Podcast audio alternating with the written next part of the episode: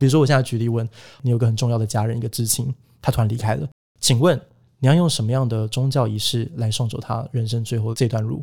请问他要穿什么样的衣服？他要吃什么？他要用什么样的形式的訃闻发送给他的亲朋好友？他火化完之后，他要放在哪里作为他永眠的地方？也许这些东西，我刚刚问了很多题目，很多人连想都没有想过。而且你要知道，在台湾来讲的话，一般家庭在面对智商的时间。大约一到两周，整件事情就会结束。而你真正能够下判断的时间，其实不超过两天。你大概在亲人离开的两天内，你就要决定超过一百多项你这辈子从来连想都没想过的问题。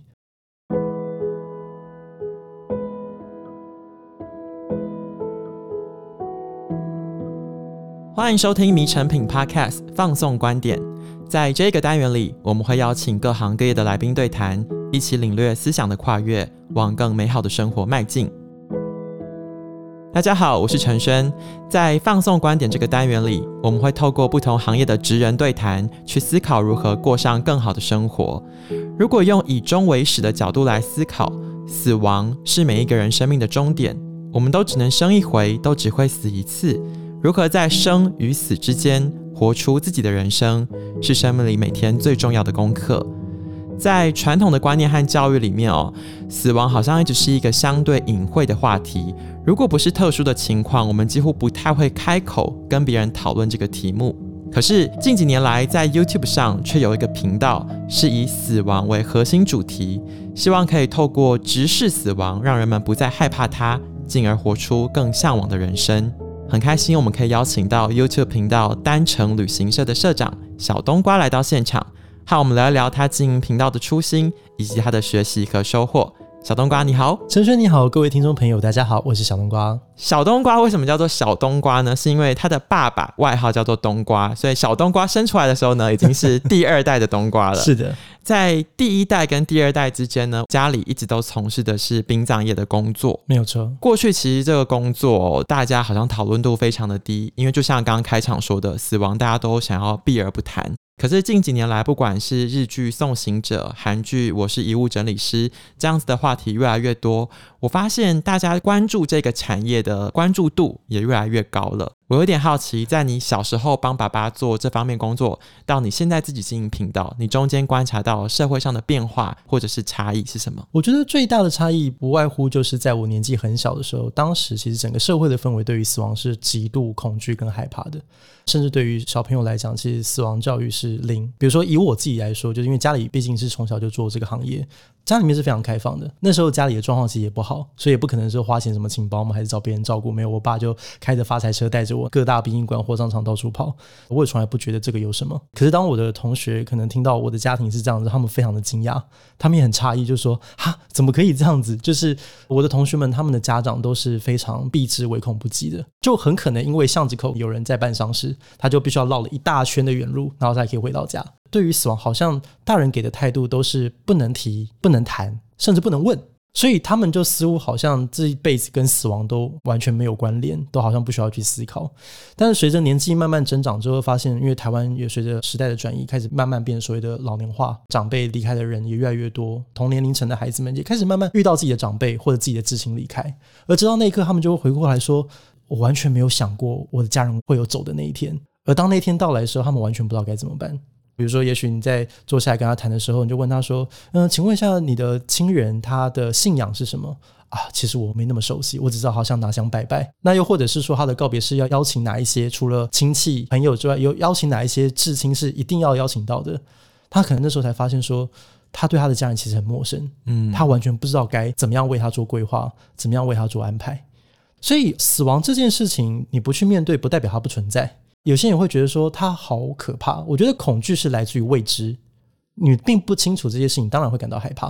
可是当你愿意面对这些人生当中你必定要去做的课题，慢慢随着时间的堆叠跟了解之后，你就发现其实它没有你想象的那么可怕，而且甚至你有可能在里面找到一个让你生命变得活得更有力量的一些养分。好比说从小到大，我在经历这个行业的过程当中，其实就会发现每个人都会走啊，年纪大的长辈。年纪小的小朋友，可能一场疾病、一个意外，他就离开了。记得在我国小的时候，在家里帮忙，然后遇到一个年纪跟我差不多的小朋友，他因为生病离开了。而那时候我在送着他的时候，我心里就有一个很大的震撼。我们这个行业里面有句话是这样讲，就是“棺材得死不得老”，棺材里面装的是死人，并不是老人。我在那一刻就觉得说，哇，他走了，我会不会有一天也可能像他这样子一样，突然就离开？那我的人生是不是还有一些遗憾？我是不是还有一些想做的还没有去做的？虽然那时候年纪很小，想不出什么大道理，或者想不出什么了不起的答案，可是我觉得对于这件思考越早，我觉得是蛮好的，就是你会越清楚知道说你的人生要的是什么。我回想起在我自己的职业经历当中，其实因为现在大家的观念越来越开放嘛，那也有一些他可能在临终的时候就开始有意愿说想要找他所信任的人跟信任的公司为他做规划。那我很幸运，就是可以得到很多人的信赖，所以当他们在人生倒数的时候，就会邀请我跟他们去做规划。规划结束之后，有时候我会很鸡婆也很好奇，就问他说：“那你到了此时此刻，你的人生真的看起来要走到终点了，那你有什么样的遗憾？”有一个答案是很多人。不约合同的一个心得就是，他们发现他们这辈子花了太多的时间在满足别人对他的期待，但却从来没有真正问过自己到底要什么。所以我觉得那个是一个很大的恐惧，其实是这里，而不在于死亡。对于有些人来讲，其实死亡并不可怕，可怕的是当他在面临死亡的时候，才发现他这辈子根本没有为他自己活过。所以我觉得，其实就像你刚刚开头讲的很好，以终为始嘛。就是死亡，大家想的都是啊，死掉之后要怎么样，然后我的肉体要干嘛，我的灵魂去哪里？可是就我自己在看了，就是回到你刚刚问我，就在这十多年的变化跟观察，我觉得尤其到最近这些年，我觉得死亡它对我们最大的一个帮助，就是可以让我们好好去了解我们这辈子到底应该怎么活。其实你刚才讲到，你从小时候做很传统的殡葬业，嗯，对，到现在开始做 YouTube 影片，是的，我有看到你说你的影片是希望从生命礼仪到生命教育，对，然后去创造一个让大家不再害怕死亡的世界。不晓得你经营频道这么多年下来，目前这个目标达成了吗？那你自己在跟观众平常互动的过程中，从他们的提问、他们的反馈，你觉得我们的生命教育现在比较缺的还是什么地方？先回答缺的地方是什么？我觉得缺的最简单就是沟通，因为在不同的世代教育背景的成长环境下，人们对于死亡之后要去哪里的这种，不管是人生观、哲学观，其实上个世代跟我们这个时代其实有蛮大的不同，也因此就是导致当我们可能今天亲人过世的时候，可能会有截然不同的想法跟期待，然后有时候就会变成说那种冲突跟矛盾就会在这个地方发现，比如说老一辈就觉得说你一定要按照传统才是好的。可是有些年轻人他就觉得说，这个传统我们就没那么虔诚。那这个东西在观点上跟做法上形式就有非常大的冲突。好比说，像我们很常会遇到这种案例是往生者过世了，他可能有三个、四个兄弟姐妹，彼此的信仰都不一样，有的佛教，有的道教，甚至有的基督教。这个东西你不要说这个好像是什么小说或者电影剧本才会出现的。坦白说，在台湾的社会家庭当中，其实很容易出现。尤其是我们现在就同温层啊，吸收的媒体或是生活的圈子管道，其实是非常不一样的。所以你很容易会在一个家庭里面遇到三十种不同信仰或者是不同价值观的人。有的想要风光大葬，有的想要简单低调，就是因为他们没有充分的沟通，所以导致说，当今天事情一发生，他就有非常多的矛盾冲突在这个地方所显现。而且你要知道，在台湾来讲的话，一般家庭在面对智商的时间。大约一到两周，整件事情就会结束。而你真正能够下判断的时间，其实不超过两天。你大概在亲人离开的两天内，你就要决定超过一百多项你这辈子从来连想都没想过的问题。好，比如说我现在举例问你，有个很重要的家人，一个至亲，他突然离开了，请问你要用什么样的宗教仪式来送走他人生最后这段路？请问他要穿什么样的衣服？他要吃什么？他要用什么样的形式的訃闻发送给他的亲朋好友？他火化完之后，他要放在哪里作为他永眠的地方？也许这些东西，我刚刚问了很多题目，很多人连想都没有想过。我有点好奇，家属会不会很多时候是把这些问题丢给你们，你帮他缩小范围，然后你要去帮忙沟通这件事吗？如果你可以给得出一些方向的话，我一定可以帮你缩小范围。但是。很多家庭他是可能连给指定都没办法，那这个其实很多时候我们就很难了。那又或者是说，可能兄弟姐妹之间的一些矛盾跟冲突，那个东西都不是我们在当下可以解决的。因为说到底，我们毕竟是外人，我们也无权去过问人家家庭里面内部的问题。有时候我们想的可能事情还算是比较单纯简单，是一个正常的家庭。但是有的家庭他可能他们的沟通品质本来就很不好，甚至他们彼此甚至还是有那种陈年旧账，过去避而不谈，只是因为反正。我无法面对，至少我可以逃避嘛。嗯，我可以躲避你，我不需要去直球对决这些课题。可是当你的至亲离开的时候，哇，没办法，葬礼有点像另一个过年，把大家强制聚在一起。是的，而且过年有时候你还可以稍微回避一下，就是啊，不好意思，我有事先走，嗯、这种事情没办法，你就必须得直球对决，而且要一路走到底。这也是因为就是很多家庭缺乏沟通，而我们的角色其实也很难去帮助到这些家庭，在这一两个礼拜之内能够有什么样的改变。所以我就发现说，其实教育不能等事情发生再来做，他必须要在日常生活当中就开始要培养去面对这个课题的能力。嗯，所以我们才开始有起心动念，觉得说我们想要创作 YouTube 频道，透过这样的平台跟大家来沟通，一起来学习我们要怎么样找到一个适合自己的答案。我在频道里面有一个核心宗旨，就是我们不追求什么东西叫标准答案，不同的家庭有不同适应他们的方式。有很传统的，也有很前卫的，中间拉一条线。我们要做的是怎么样去找到自己适合的位置。只要这个答案是家里面普遍能够接受，那就是最适合的答案，不一定要去追求所谓的标准答案。其实听你这样分享，殡葬也有非常非常多的细节在这些沟通跟很长的流程里面。我觉得听众朋友可能对这个行业也有一些些好奇，觉得有一点神秘。我们如果要办一个所谓圆满体面的葬礼，那他在执行这个东西的过程当中，他要经历过哪些流程？关于这题来讲的话，我觉得先分两个部分，一个先分法律层面，然后一个再分民俗，我觉得这样会比较分得清楚。首先，第一个就是亲人离开之后，他的遗体开始会产生一些身体的反应，所以我们一定要做一个冰存来防止他的身体腐化，所以我们一定要去联络殡仪馆来安排相关的证明文件，要确认说他的死因是和正常程序的，那我们就有文件佐证，然后办理殡仪馆的进馆。冰存完之后呢，那我们就要开始挑选一个时间，帮我们亲人来安排所谓的入殓礼。告别礼，然后来进行火化，因为现在基本上火化比较多，土葬的比较少。火化完以后，他的这个骨灰找到一个地方来做安置，会放在比如说灵骨塔。那现在还有一些不同的选项，它有一些环保葬，比如说我们现在可能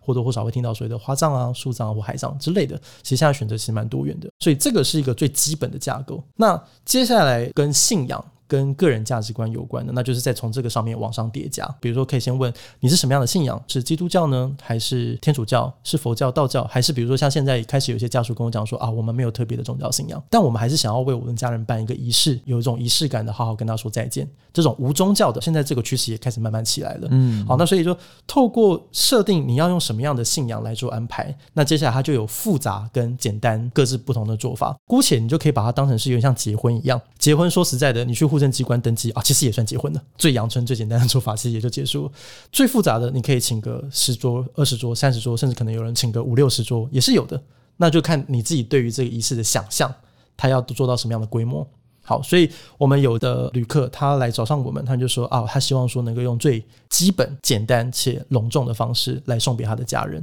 所以在刚刚这个法律面，他最基础的流程之上，他就最多就是加个仪式，然后让他们家里成员可能不到二十个人聚在一起，保留比较长的时间跟他的至亲说说话，家人彼此陪伴，火化结束就结束了，他就并没有所谓开放所谓的额外的公祭之类的。那当然，我们也有遇过比较不同的，他是做比较盛大的。可能比如说一两百人那个场地，有些他可能觉得不想要拘泥于传统的，他想要做比较现代化一些的，他就会觉得说啊，我不希望这种告别仪式一定要在殡仪馆里面办，他甚至是把整个结构拉出来到比如说音乐厅。好像我们曾经在国光演艺厅有办过，嗯，一个类似像音乐会的告别式，然后我们也曾经在电影院办过，有点类似像首映会这样形式的告别式，甚至我们曾经有一个旅客，他本身是喜欢玩桌游的，他就是特别商请了一个他常去的桌游店，包了那个空间，然后邀请他的家人跟朋友在这个桌游店里面送他最后一程。我觉得这些都算是一个蛮现代化的一些方式。那再回到我刚刚讲的，就是这个没有标准答案。有些人会觉得说，哇，这个好适合我，我就是想要这种的。然后也有人会说，这也太前卫了，这个对我来讲有点太没有办法接受。这个都无所谓的，就是你想清楚你要怎么样，其实都可以，只要家里面可以接受就好。可是问题就在于说，很多人他觉得哦，这个很棒，但是他来不及跟家人讲，或者他不一定有机会跟家人讨论到这一题。所以到最后，其实很常会发生一个很有趣的，就像比如说，我们很常在跟大家讲一个说，叫单程行李箱的概念，就是建议大家可以真的去准备一个真的行李箱，把自己对于死亡的想象，可能需要用到的东西跟用品都放在里面。好比说，像我自己的行李箱里面就有放寿衣啊。我的遗嘱啊，然后我的房契地契啊，那些很重要，包括什么银行保单啊。因为我很担心，我如果走了，就是假设我家人要翻箱倒柜找，可能对他很麻烦。我倒不如就全部都集中在一起，就他找的比较方便。然后还有一个最重要的就是照片。嗯，你知道我们最常遇到的状况，就是因为人刚走嘛，那就要帮家人挑照片。哇，尴尬了，我真的不知道是哪一张我爸会喜欢。我不知道我哪一张我妈会喜欢。有时候会遇到年轻的生命，我们就问他的爸爸妈妈说啊，那宝贝女儿离开了，那这个时候我们要帮她洗一张遗照。那请问一下，你们要帮女儿挑哪一张照片呢？很多可能他就真的完全不知道要挑什么样的照片，像这个东西他就很需要事前先沟通，你才有可能用一个你比较理想的状态，用你想要的面貌跟大家说再见。有一个电影叫做《神人之家》，是一个台湾导演拍的一个纪录片。他讲的故事就是他返乡回到家里面，然后他爸爸妈妈为什么叫他回来，还是说请他帮忙拍一张遗照。然后我觉得现在有越来越多人可以颠覆传统的那种害怕，甚至叫小孩先把遗照准备好。我觉得这个跟十几年前、二十几年前想象的是很不一样的。可是我觉得你这个工作就是这样，你会不断的跟传统产生一些冲撞，或者是一些些火花。是我举个例子好了，以前台语、闽南语骂人就说你戏啊，我不让给你旁道啊。可是旁道这件事情呢，其实在过去就是给男生做的事。是，所以像小冬瓜，你的 YouTube 里面你就拍了女生可不可以旁道？面对这种挑战，你又给予什么样的建议呢？关于这一点，它课题蛮大，但是我觉得我有一个核心精神是从来都没有变过的，就是在我的心目当中，我永远都认为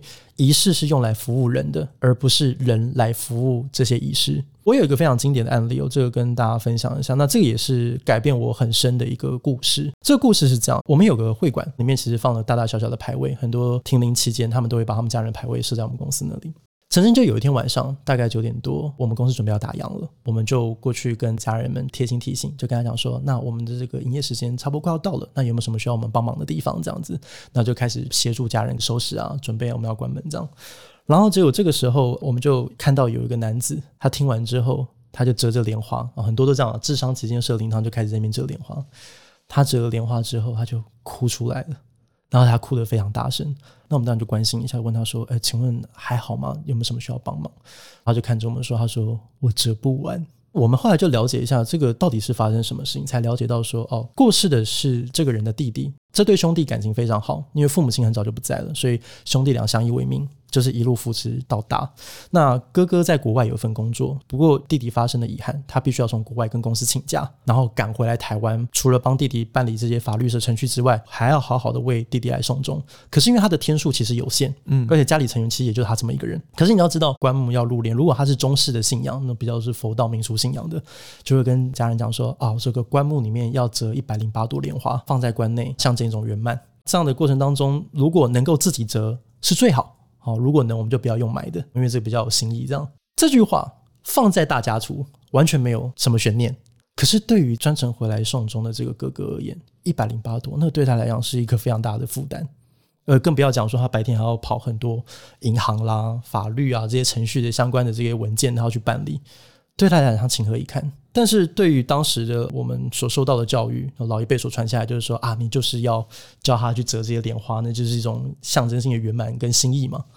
可是我在那一刻，我看到他那个哭的一种很无助的表情，我就觉得说，我们到底是在帮人家，还是在给人家找麻烦？而到底要一百零八朵，还是要几朵？这个有什么样的规范吗？坦白说，我觉得到最后一切都是那个心意。嗯，我们为什么要折莲花？透过折莲花，我们可以让自己的心可以平静下来。如果有折过纸，应该知道那是一个非常极度需要专注的一个功能。然后你反复折的时候，它会透过外在的行为，然后让你的心慢慢得到平静。你的杂念会比较没有那么多，你会更专注在折纸的那个当下那个 moment，让心可以平静下来。然后透过折纸，家人跟家人彼此之间，它会有一种凝聚的力量。对啊，通常都一边折一边聊天啊。对，很多时候就这样子啊。第一天大家都不懂什么叫折莲花嘛，你就发下去教他们怎么折，然后就不管他。三天之后再过来看，你像家庭代工工厂，年纪小的小朋友负责对折，然后大人把它串一串，然后谈天说地啊，聊聊以前好玩的一些事情，这样子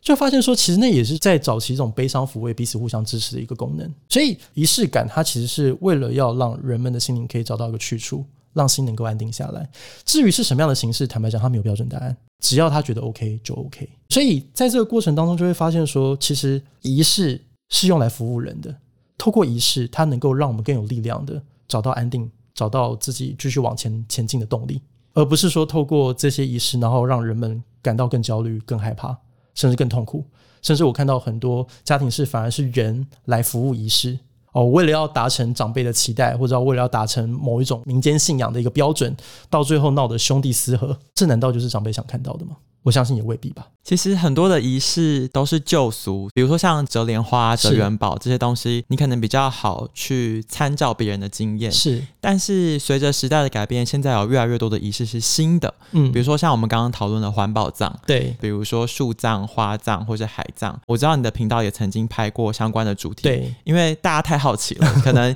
也稍微帮我们的听众朋友解释一下。假如说他今天选择树葬或者花葬好了，嗯、大概的流程是什么？大概要花多少钱？嗯嗯，那大概要注意的事情跟过去传统的葬礼有什么不一样的？遗体的处理其实就两个：土葬跟火化。土葬现在选择人少，是因为现在土葬的土地不容易取得。中南部价钱便宜的二三十万，在台北来讲的话，贵了可能五六十万、一百万也有听过业者开价过这样子，所以它的费用其实不便宜，而且还是买地的钱，还不包含招募，招募还要另外算，就是把整个墓做起来，所以这个不太是大部分家庭能够选择的，除非是家族塔，那那个就没话讲。那另外一类就是火化，就是将你的遗体火化完成为骨灰之后，那我看我的骨灰这样怎么样做安置？比如说一二十年前，我们大概就是流行所谓的灵骨塔塔葬，对，就是把你燃烧完的骨灰放进骨灰罐里面，然后安置在灵骨塔。那这也是现在相对比较主流的一种做法。那所谓的环保葬，就是说，那我骨灰我不要放灵骨塔，我不要放罐子，可不可以？我可不可以让它就是回到大自然，回到土壤？这个时候就延伸到所谓的环保自然葬，嗯，也就是所谓的树葬、花葬、海葬。那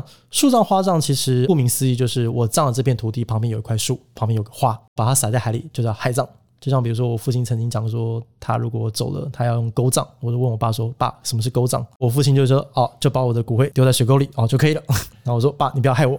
不合法，不合法。”当然这是玩笑话。我父亲是蛮幽默的人啊，所以我们其实也是用这样的方式在面对生死。好，但是回到刚刚讲，就是说环保葬其实也是现在政府比较主推跟主流的。所以你刚刚问我价钱嘛？比如说土葬来讲的话，就动辄百万。对，比如说如果一不小心那个土地面积大的话，千万都是有可能的。嗯，那灵骨塔来讲的话，就就是便宜的。五万六万，比如像公塔，大约大概就抓在这个数字范围，其实就可以调到。那如果说像私人塔位来讲的话，五六万可能也有，然后贵的话三五十万、五六十万其实也有一个位置这样。那这是所谓的灵骨塔。那环保自然葬来讲的话，因为现在主要是内政部在推广，所以比如说树葬、花葬跟海葬的部分，就是只要你跟相关单位去提出申请，原则上是不需要费用的。那你就是可以先去看一下那个环境啊，我要住在哪个树、哪个花旁边，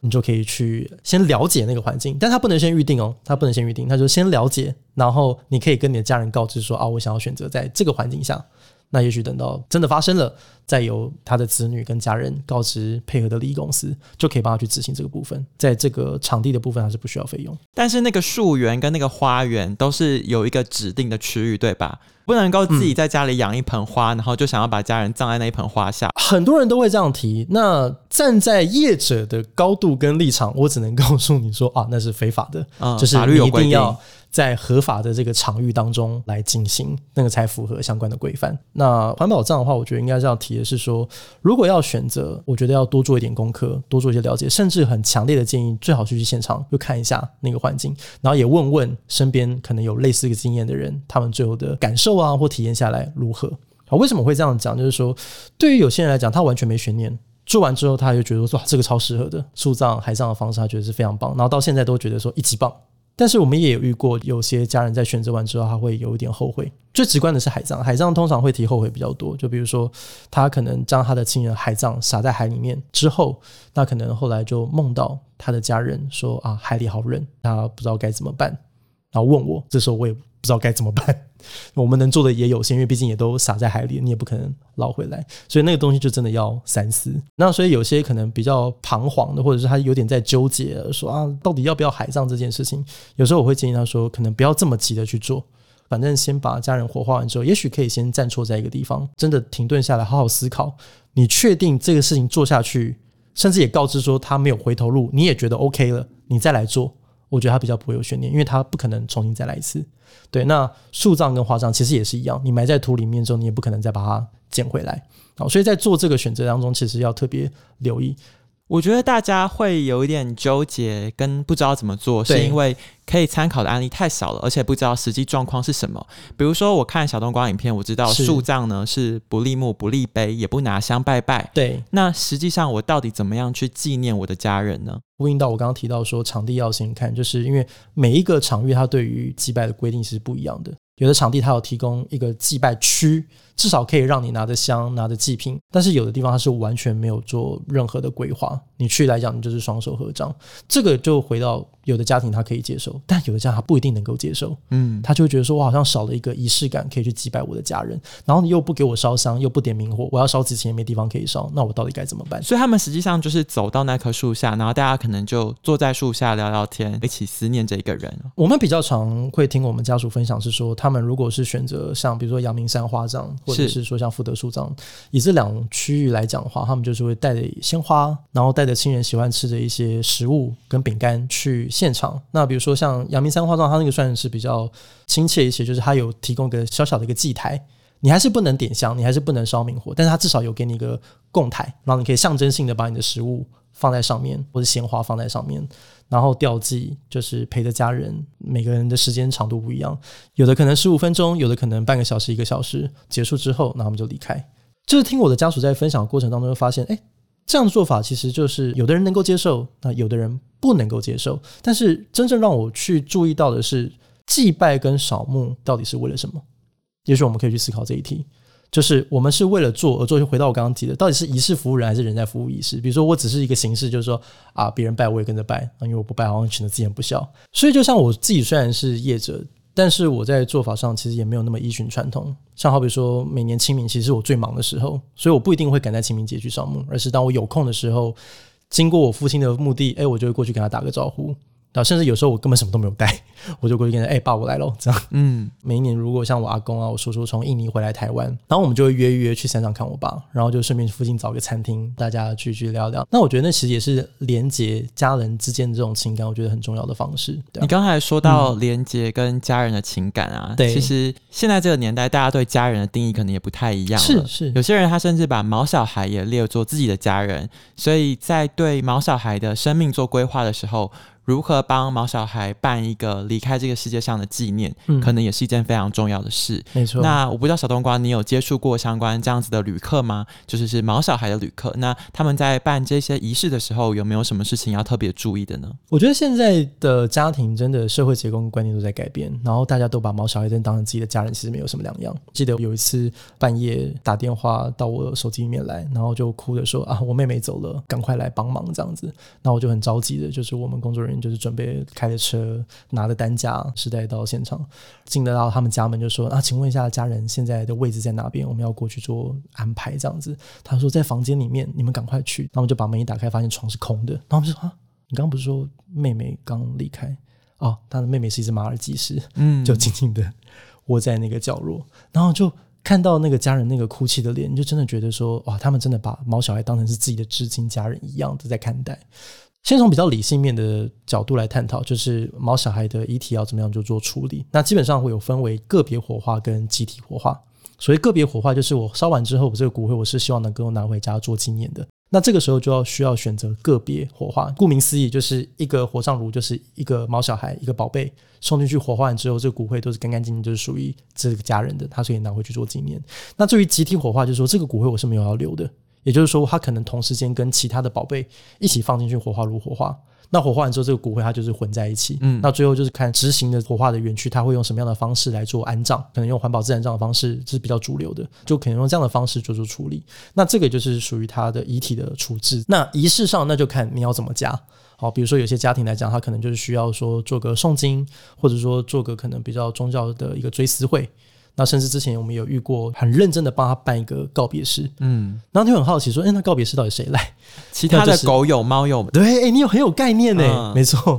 就是他们比如说狗狗的聚会啊，然后就有其他的狗狗，然后跟他们的家长家长们就是一起来，哎、欸。你不要讲，像这样的一个比例，现在也开始慢慢在增加，是对啊。然后所以就发现说，诶，其实这个部分其实也蛮好的，那也是让家人们可以能够安心，好好的去送他的宝贝跟家人最后一程。今天聊了这么多关于生命、关于死亡、关于仪式、传统文化各式各样的议题，对，我觉得这东西真的是可能我们做十集都聊不完。是，那大家如果想要自己去探索更多的话，我想阅读应该是一个蛮好的方式。不晓得小冬瓜，你有没有推荐一些相关的书籍，是关于这些生命教育相关议题的探讨，可以跟我们的听众朋友分享？关于书单的话，我精选的几本我自己蛮喜欢的。第一本是三彩书版的《我离开之后》，我觉得那个非常好入口，因为很多关于死亡或者哲学探讨书呢，真的是有点太厚重，嗯，对于一般人来讲可能会有点距离。所以这本来讲，它是用插画、绘画的形式来呈现，而且它非常适合作为家人之间彼此互相交流的一本关于死亡探讨的书。书里面所描绘的就是妈妈跟女儿之间的一个对话。